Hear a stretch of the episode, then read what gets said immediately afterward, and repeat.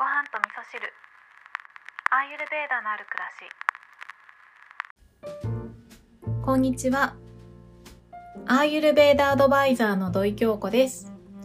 今日はですね、先週の土曜日にですね、スパイスティーを1日かけて飲んでいて、その効果がものすごい出たので、そのお話をしようかなって思うんですけれども、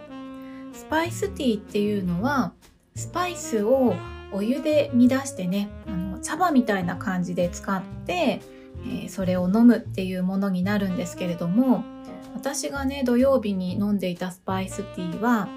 クミンとフェンネルと、えーコリアンダーですね。全部ホールのものを使ってね煮出したものを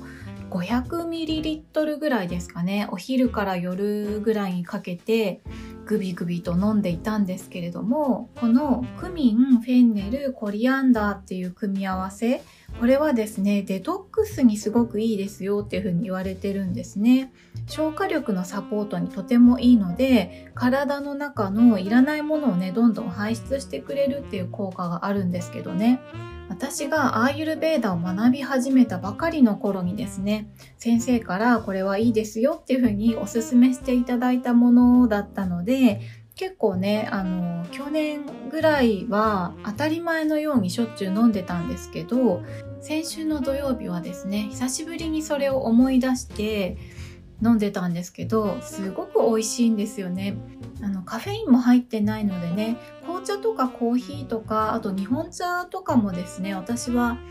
午後の3時以降はあんまり飲まないようにしてるんですけどこのスパイスティーに関してはね美味しく午後もいただくことができるので午後のねほっと一息つきたい時に飲むっていうものとしてもすごくおすすめです。でですねこのスパイスティーを飲んだ日の夜なんですけどねなんかいつもはだいたいね便通が来るのは朝だけなんですけれどもこのスパイスティーのおかげもあってですね夜もねすっきりとした便が出たんですよね。もともと便秘まではいかないんですけどでもね気をつけないとやっぱり溜まってってしまうっていうのはみんな一緒だと思うんですね。なので時々こういったスパイスティーっていうのを取り入れてデトックスするっていう方法がとってもいいんじゃないかなと思って改めて効果を実感していました。でねこれ本当に効くのであの飲みすぎ注意っていうのもあるのとあとはねお子さんには飲ませないようにしてくださいね。あのスパイスっていいものなんですけどやっぱり子供にはねちょっと刺激が強すぎるので子供にスパイスを取り入れていく時っていうのは本当にちょっとずつから始めて体の様子を見ながらね少しずつ慣らしていくといいっていうふうに言われていますね。このクミン、フェンネル、コリアンダーのねデトックス系のスパイスティーっていうのは今のこの感染症がね流行っている時っていうのは本当に役に立つと思うんですよね。毒素を排出することで本来の体の機能を高めて消化力を上げていくっていうことなのでイコール免疫アップにつながるんですよね。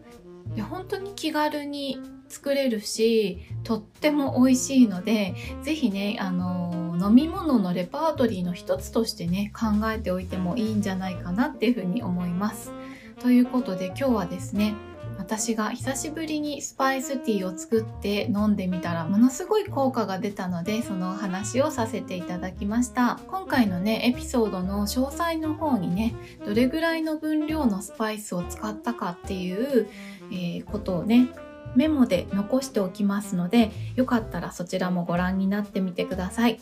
今日も聞いていただきましてありがとうございます。